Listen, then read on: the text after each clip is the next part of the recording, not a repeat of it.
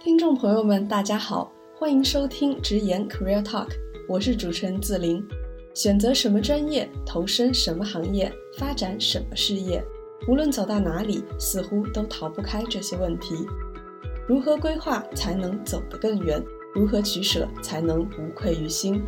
带着这些问题，我们邀请在职场或创业道路上有所沉淀的嘉宾们，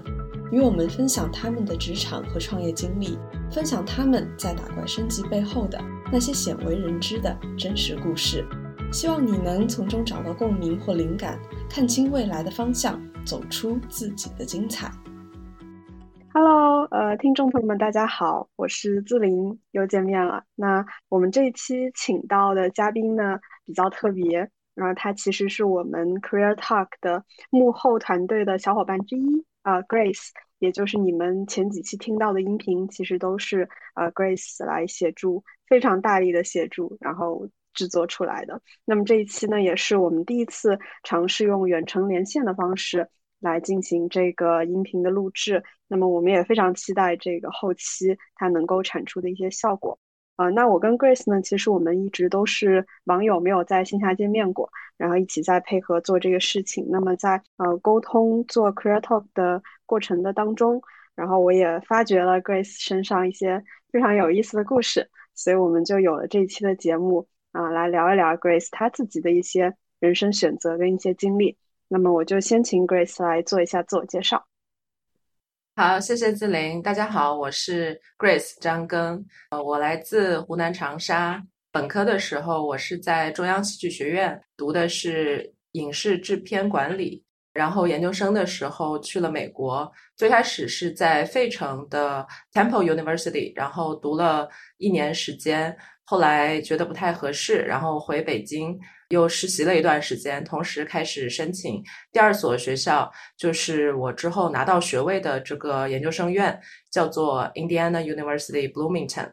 嗯，学的是媒介管理。然后学完之后，我就搬到了芝加哥开始工作。啊，然后工作了一年之后，就回到了中国，然后就在深圳开始工作，一直到现在。嗯。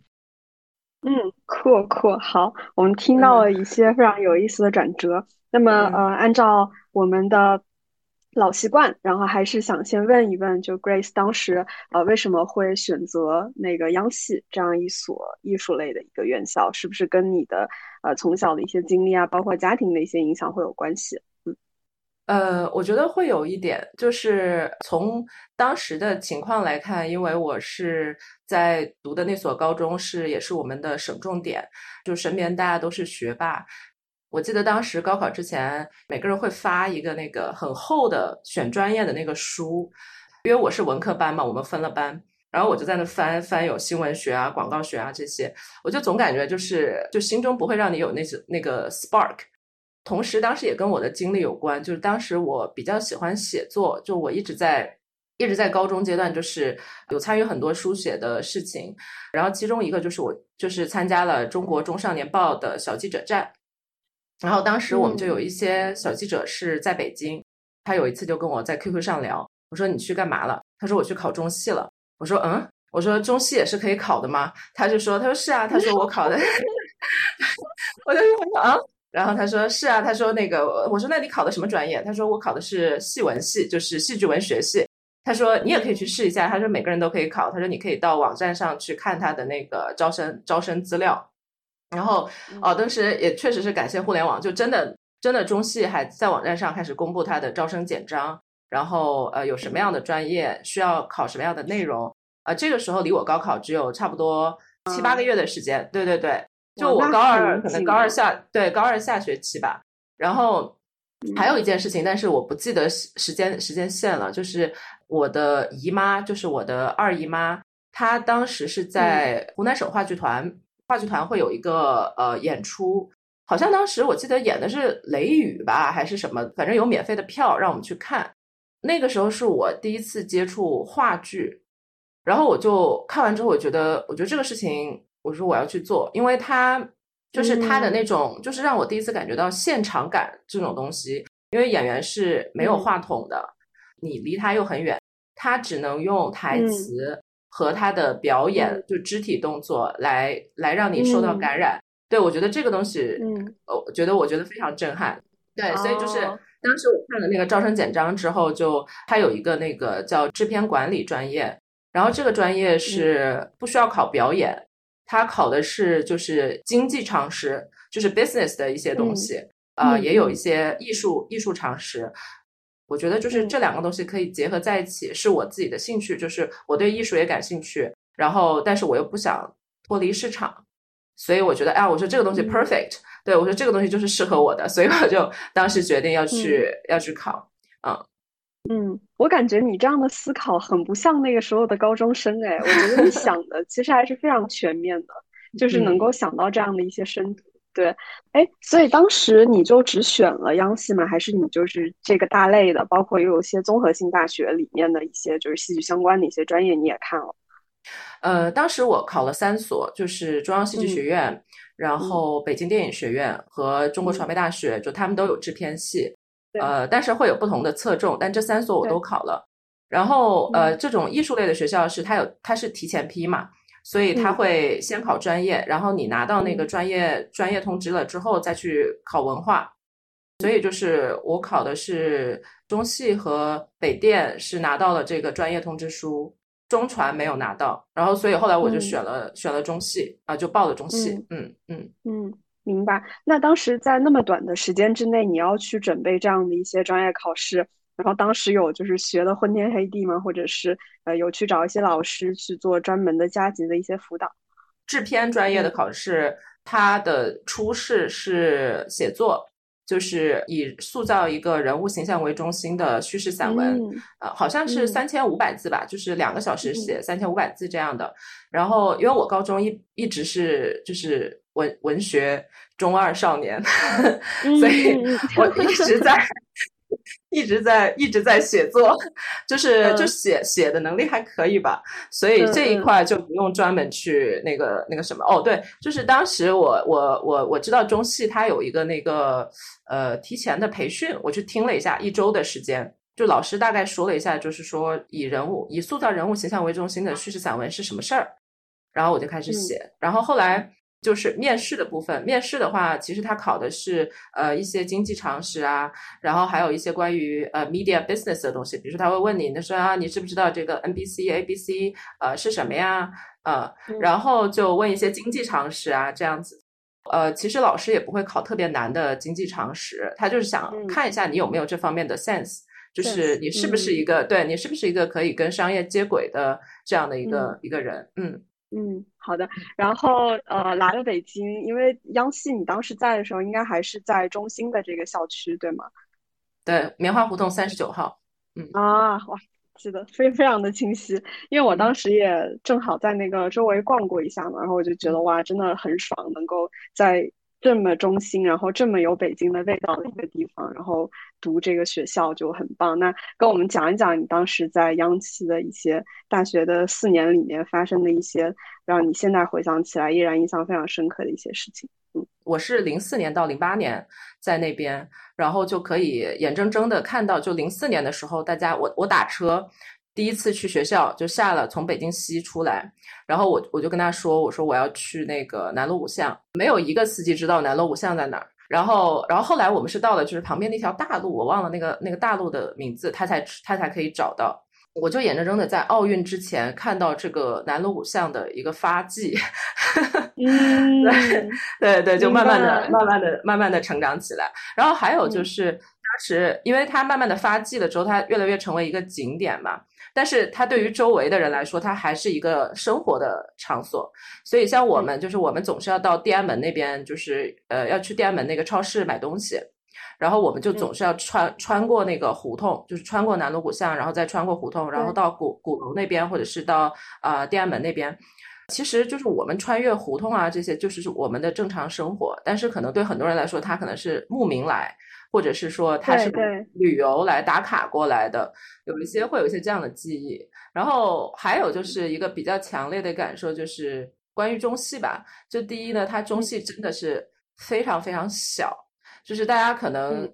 不到中戏不能感受到一个学校的小的感觉。你走入中戏校园，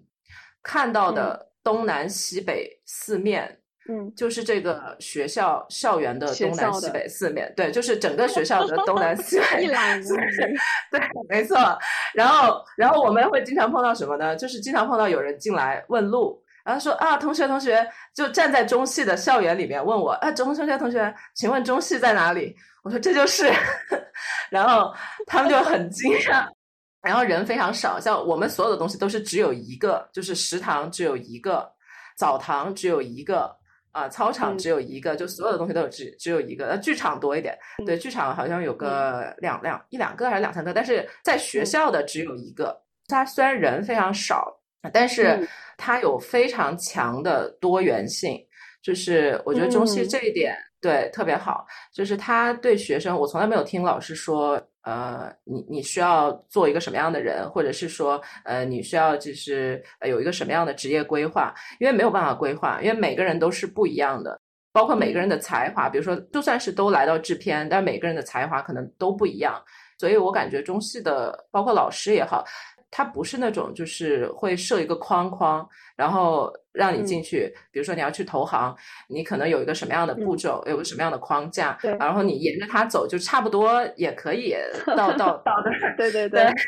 对。但是我我在中戏的时候，就是就没有，就是完全是对，完全是自由自由发挥。然后每个人都有他独特的东西，像像那个戏剧文学系的人，像表演系的人，像导演系的人，你想能进这个学校的人都是。极其 creative 的一群人，对对对，非常非常 creative。你就是在一群极其 creative 的一群人当中，然后找到自己的位置吧。嗯。好，那呃，因为就是提到，就是像呃中戏也好，或者是音乐学院也好，美术学院也好，大家能够想到的一些印象，都是你们的教授老师很多，其实他们都是在业界非常有名的一些艺术家啊，或者是各种演员啊这样的身份。那呃，跟我讲一讲你当时在那边的一些学习吧。呃，就是我觉得这种名人呐或者大师的影子，它可能是一个如影随形的东西。我们有一些校领导，就是之前也会参与一些广告的拍摄，就比如说我们有一个那个拍摄那个大宝 S O D 蜜，然后里面有一个就是戴眼镜的一个比较丰满的男演员，然后他后来其实就是成为了我们学校教导主任，然后嗯，比如说中戏的那个实验剧场，呃，每个戏开场之前不是说啊，请您关掉手机，然后怎么怎么着吗？啊，就有一段这样的录音，然后像这种录音就是就是陈好录的。呃，当时啊，当时我在的时候，所以就是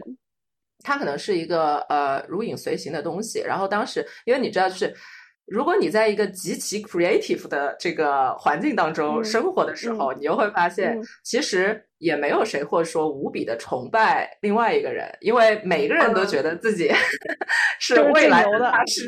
对对对，是未来大师。就哪怕你心目当中可能想到说啊。我真的就是很崇拜谁谁，但是他嘴嘴巴上也不会说。那天我还碰到一个就是在呃央美读读研究生的一个同学，我问他就是他们有没有这样的情况，然后他说本科生的课是非常难上的。他说因为本科生 每一个人都是你知道吗？就是翘翘起他的脑袋在看着你，觉得那又怎样？所以就嗯，对，所以就是我觉得这个呃，当时我没有这样的一个特别一个很特别的一个感受，就是每个人都觉得自己是一个非常独特的存在，嗯。嗯，很有意思，真的，我无比赞同。央美的学生就是这样的。对 然后插一个非常蠢的问题：易烊千玺是你们校友是吗？对对对，学弟，他是在你们学校。这样的你们已经非常司空见惯了，就是在心里激不起任何的波澜，是吗？我我觉得易烊千玺这个现象是这几年才开始的，就是说，呃，现在的中戏啊，然后电影学院，他会招一些。红星就是已经成名了的人，已经成为了现象级的明星的人来学校上课。但是在我读书的时候，其实还是比较少的。然后在我读书的时候，像中戏的话，它是一个呃非常学院派的这样的一个学校，然后他会要求学生在大三之前不能去接商演。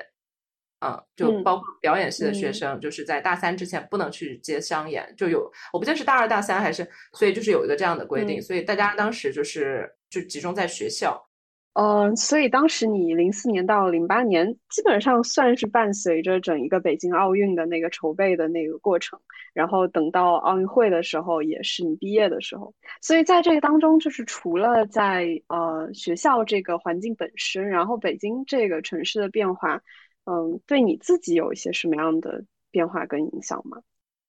嗯，我觉得北京对我的改变倒没有特别大，就我还挺喜欢北京的。可能是因为我我我觉得我是住在北京最好的那块儿地方，我特别喜欢我那个四年的时间跟北京的一个相处，包括它冬天的感觉，包括它那个灰灰的矮矮的楼，因为因为接近二环的地方是不能建高楼的嘛，在冬天的时候它有一种很静谧的感觉，所以那四年我对北京感觉挺好。但是呃，可能说北京对我的改变就是当时。因为房价涨得太快了，眼见就是那四年的时间，然后房价好像当时是涨到一万块钱，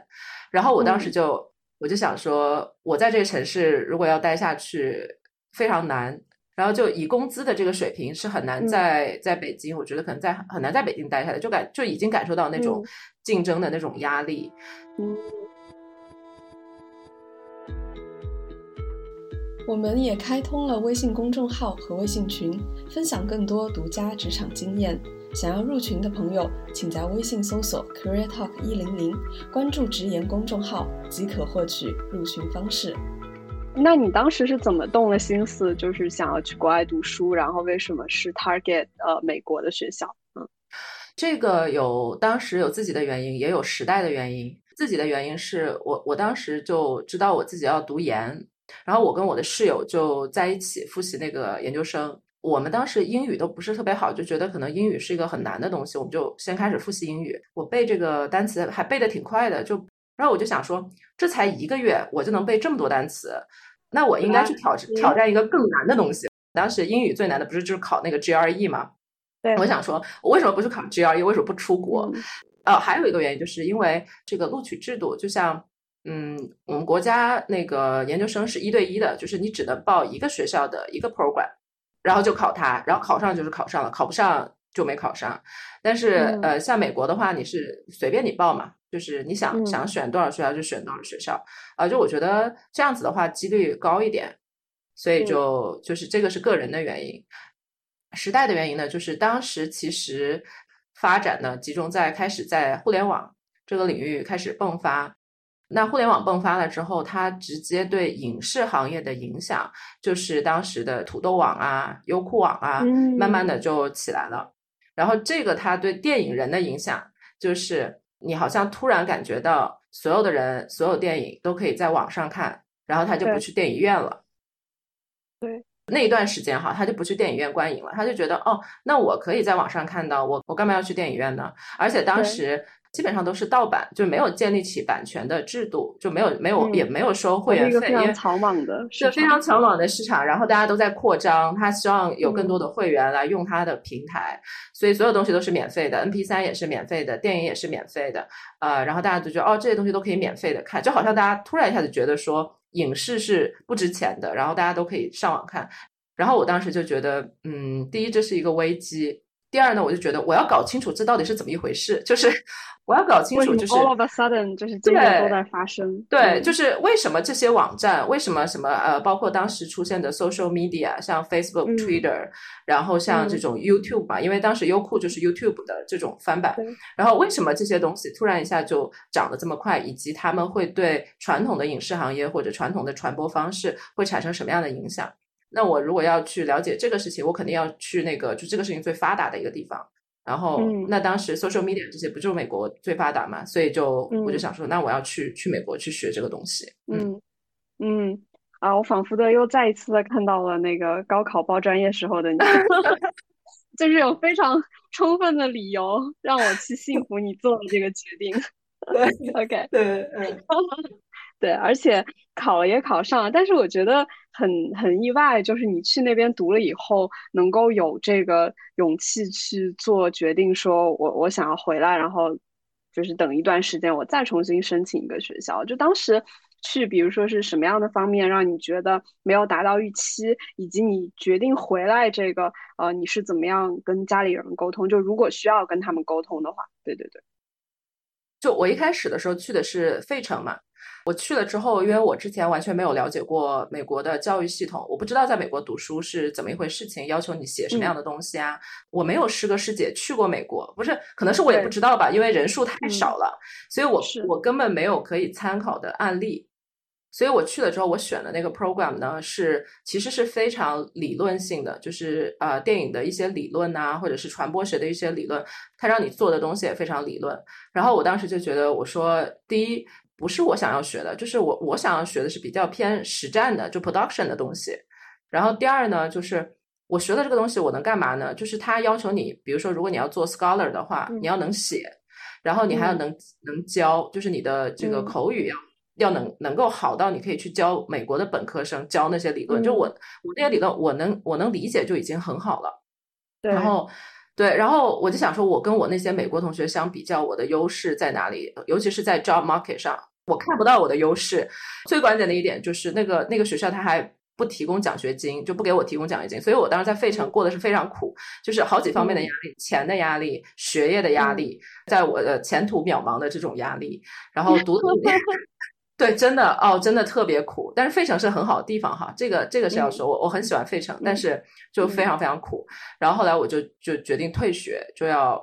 回来重新重新申请，因为我利用那段时间，呃，基本上搞清楚了，就是哦，原来美国的学校是这样的。然后他们的这个呃这个 jargon 呢，就是他们说的一些专有名词，他们是用什么词语来描绘一个专业的一个事情。然后这个东西我搞清楚了。然后我还在这个期间，就是因为我搞清楚了这个他们的这套话语。然后我就重新的梳理了一下我自己的学业的兴趣啊，然后我去疯狂套词，疯狂的用那个搜索去搜索跟我相关的这个老师啊、学校啊、program 啊，啊，甚至连一些小就是那个学院的那些小小小蜜也被我联系，就疯狂的给他们发信，对，就疯狂给他们发信，大概会有一些呃非常少的，可能十分之一的比较 positive 的这些这些回复嘛。然后在那个时候我就已经决定要回国了。我退学回国的时候呢，我跟我妈妈说了一下，我跟我爸说了没有，我忘了。但我跟我妈说了以后，他就他情绪非常激动。我现在还记得他在那个他在那个电话里面，就情绪非常的非常的激动。呃，就是意思就是说，你不能虎头蛇尾，你读了就要读完。我我觉得啊，我我我能想象，真的跟预料中一模一样的。家长的反应，对，嗯，就我妈妈当时的还有一种心情，她可能没有说出来，是因为她可能觉得比较。丢面子，对对对，exactly，就是就是你比如说他身边可能有其他同事的小孩，就是哪有听说没有拿学位就回来的这种人，他觉得非常非常的丢脸，所以他就大吼，就是在在电话里面，然后嗯，但是我也没有管他，可能我爸劝了一下他吧，然后后来我没管他，因为这决定 我已经做了，明 白明白，嗯，哎，然后回来以后你又等了多久，然后重新升上的那个后面的学校？呃，大概等了一年吧，就是我先实习了一段时间，然后在这个期间，因为不是跟你说，就是我疯狂套词嘛，然后疯狂套词了之后，就是有几个老师，呃，他会给我一些比较积极的回应，其中有一个老师就是他给我的回应特别积极，他就说他说哦，他说那我们这个学校没有他他用的词语是有没有这个 honor to have you，嗯，然后我就对对对，我我就我就很很开心，我就升了这一所学校。然后 interview 过了之后，然后我我应该是第一批拿到 offer 的，就是他有这个全奖，他的那个 program 也是有这个 production，就他比较欣赏我自己有的 production 的经验，同时他也提供理论的课程，呃，我就觉得它是一个很 perfect 的一个 combination，嗯，所以家里人后来应该也是挺开心的。我觉得我不知道母亲是不是都有这种，就是说倾向于儿女能够有个延续性的这种。就我当时退学回来之后，我不是开始工作嘛，然后我跟我妈说，我说我拿到那个 interview，我说我要辞职，然后我妈又 又又爆发了一次。又崩溃一次。他说：“你的工作，你已经找到工作了，就是一个非常好的事情。为什么？就是又说我是虎头蛇尾，因为他没有看到最后那个确定的结果。”嗯嗯，OK，好。然后后来来讲一下，后来拿到的这个又有奖学金，然后又是你心仪的 offer，然后在那边读的一些经历，包括你后来就是在美国工作的一些经历吧。嗯嗯，对，后来就就非常爽，就是。它处于美国的中西部地区，人口非常非常少，呃，人也非常非常的 nice，尤其是就是说，如果你是在校园里面，就是所有的老师都是非常 liberal，然后非常 open minded。当时在学校里面，其实我在学校里面也没有做太多的事情，就我到了快毕业的时候，我就做了一个那个关于 interactive map 的一个事情，就是也是一个小的 project 吧，就做的还挺好的，就当时学校还开了一个发布会。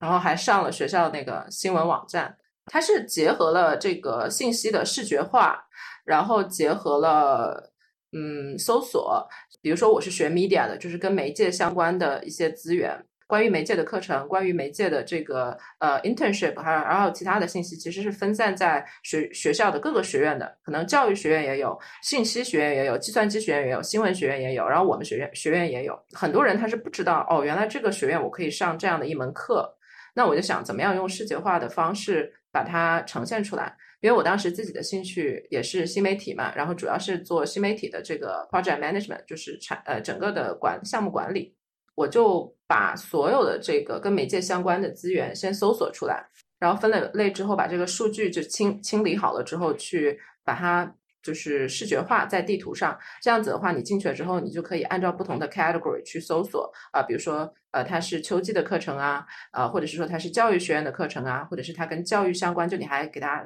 打上那个 tag。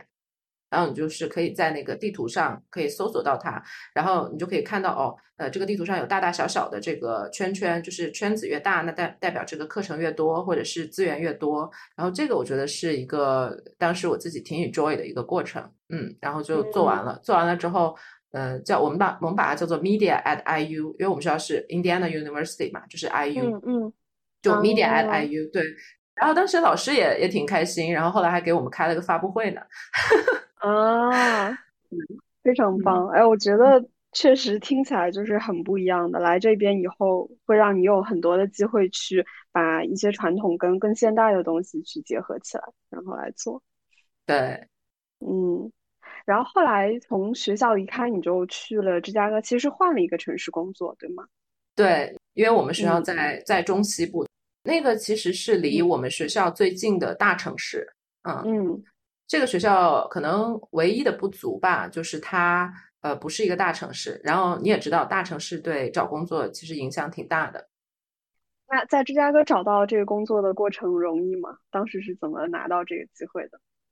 一开始去芝加哥是我在学校就已经申请好了，在那个芝加哥儿童国际儿童电影节，它是一个非盈利性质的一个协会。就我就申请了去那边做实习，然后做了三个月的时间，然后在那三个月时间里面开始找芝加哥的工作。但是我在找工作的过程当中，我就已经发现我的这个专业要在美国找到一个可以帮你拿到工作签证的工作，是一件挺有难度的事情。就是因为它关于这个工作签证的制度的一些设置，它就是需要第一，它需要本地人不能做的事情。就是你的雇主要愿意给你更多的钱，就是比本地人更多的钱来来雇你，然后完了之后，就是对于这个雇主的要求，就是他可能需要交更多的税啊，就各各方面的这个加起来，就是导致像我这个专业，呃，第一我是很容易被本地人替代的，对，就所以就呃，像文文科方面的东西，其实很容易被文科是挺很难的，嗯，各种方面的这个限制的话，让我知道就是我可能。呃，很难在这边申请到，或者是很呃很快的申请到这个愿意去 sponsor 我的这样的一家公司，所以我当时找工作的时候，就是到了后来可能是有一点放飞自我了，就是我就是去找一个我自己比较喜欢的，或者是可能是我当时想做的一个事情。然后当时芝加哥有一个这个媒体公司，它也其实是一家 startup，然后他做的呢是关于。就是新的来美国的这些移民，他想要投资芝加哥或者是投资美国，那他想要一些关于芝加哥的一些投资方面的信息啊，啊，一些社会商业方面的这种信息啊等等。呃，我觉得这个老板当时还是挺聪明的吧？我觉得这个也是一块需求，就新投资过来的新移民，所以他针对的是这群人，所以他就想做一个比较 high end 的这样的杂志。他做了之后，我就我就去接触他，然后我就跟他说，我说你看，我说你这个中间没有关于创新创业这一块，我说要不我来帮你做。然后他就他就他就同意了，然后我就开始做这个芝加哥的创业圈、创新创业圈，然后就开始 cover 这一块。嗯嗯嗯，哦，这个就非常的能够解释未来，呃，为什么后来你到了深圳以后，然后你又开始继续在跟这个圈子做一些联系。对对，嗯，虽然虽然之前读的就是。不管是在戏剧学院也好，或者是你在美国，虽然呃专业可能会更靠近科技，就是更跟那个新的一些这样的技术做结合也好，但总的来说，其实还是相对呃更学院更传统的一些知识。但我觉得很神奇，就是你自己天然的就是会对这样的一些创新创业跟科技的东西会感兴趣。你你自己能回想起来是这样的影响是怎么来的吗？还是也没有办法解释，反正自己就是对它感兴趣了。就我天然对，确实是对新的呃技术，然后新的事情感兴趣。因为首先我自己是一个非常关注人文的人，人文关怀的东西一直都可以打动我。然后我其实是很关注，就是新的科技、新的创新，它带给人文方面的一个影响。因为科技带给人文的影响是非常大的，它你可以非常快的能够关注到。比如说，可能如果是放在以前的一个小小的发明，那它可能影响到人，就是人文的话，可能要一段时间。但是一个新的技术，比如说呃微信支付啊、红包抢红包这些的，你可以迅速的观察到它对人类的行为以及这个人际关系的交往产生了什么样的影响。所以它是一个你快速能够关注、能够关注到，然后以及它的这个 life cycle 是非常短的，就是从开始到到结尾也非常短，就你可以哎在然后在你的有生之年，你可以关注到它的它的整个的这个全程。嗯，理解理解。所以你在后来在芝加哥在这个公司，然后做了多长的时间，你就决定回国了？呃，前后一年时间。然后当时回国的契机是因为什么？会是因为什么 OPT 的问题吗？还是自己就到了某一个点决定说我要回国？呃，对，直接原因就是 OPT 到期了，然后我自己也没有特别主动的去再找其他的方式。我当时心里的一个感觉，因为那个时候是想想看，一二年、一三年，中国已经就是在腾飞的，就迅速腾飞的这样的一个。当时微信刚刚出来。对对对，不像现在。对，我是二零一一年注册的，就在美国的时候注册的微信，也是别人跟我说要注册微信，就是你隐隐约约感觉到，就是好像中国又又又开始了另一轮的这个腾飞的快速腾飞这个过程。然后我当时就在思考一个问题，就是找工作的时候，我就观察到很多人。不管他是亚裔也好，还是他是中国人也好，然后他就会跟别人讲，他说：“哦，他说我的一个优势就是因为我是中国人，所以我知道中国市场。”然后我想说：“你这瞎扯呢吧？就是，就是这个反应，就是对，我说你这。”我说你这瞎扯的吧？就是你跟我都是一样刚刚毕业的学生，然后我们都是这种读完高中读本科，读完本科读研究生，就是中间没有哪一年说你是你是真的出去工作过，就在中国工作过。然后，然后我当时就，我当时就跟我自己说，我说。我说我如果以后要再申请一个国际公司，我如果以后要在人前说我是因为我的优势，我是中国人，我懂中国市场，我一定是自己在中国真正的生活过、工作过、理解过，呃，然后参与到了他们中间的一些 business 的这个形成过程当中，所以我当时就是觉得就是要要去把自己就是沉浸在这样的一个环境当中，不要错过这个下一个十年。嗯嗯，明白。嗯，再次的，我还是想说，看问题还是非常深，看得非常远的。那我们今天可能差不多，那我们呃这期节目就到这里，非常感谢 Grace 的时间，我们也很期待后面这期节目跟大家见面的时候，大家听一听我们这个远程录制的一个效果。嗯，好好，谢谢大家，好，拜拜。好，谢谢大家，拜拜。本节目由长江商学院 Global MBA 在读学生出品，参与节目制作的还有深圳创业社区的建设者 Grace 张根和香港大学的在校生马俊，感谢你们。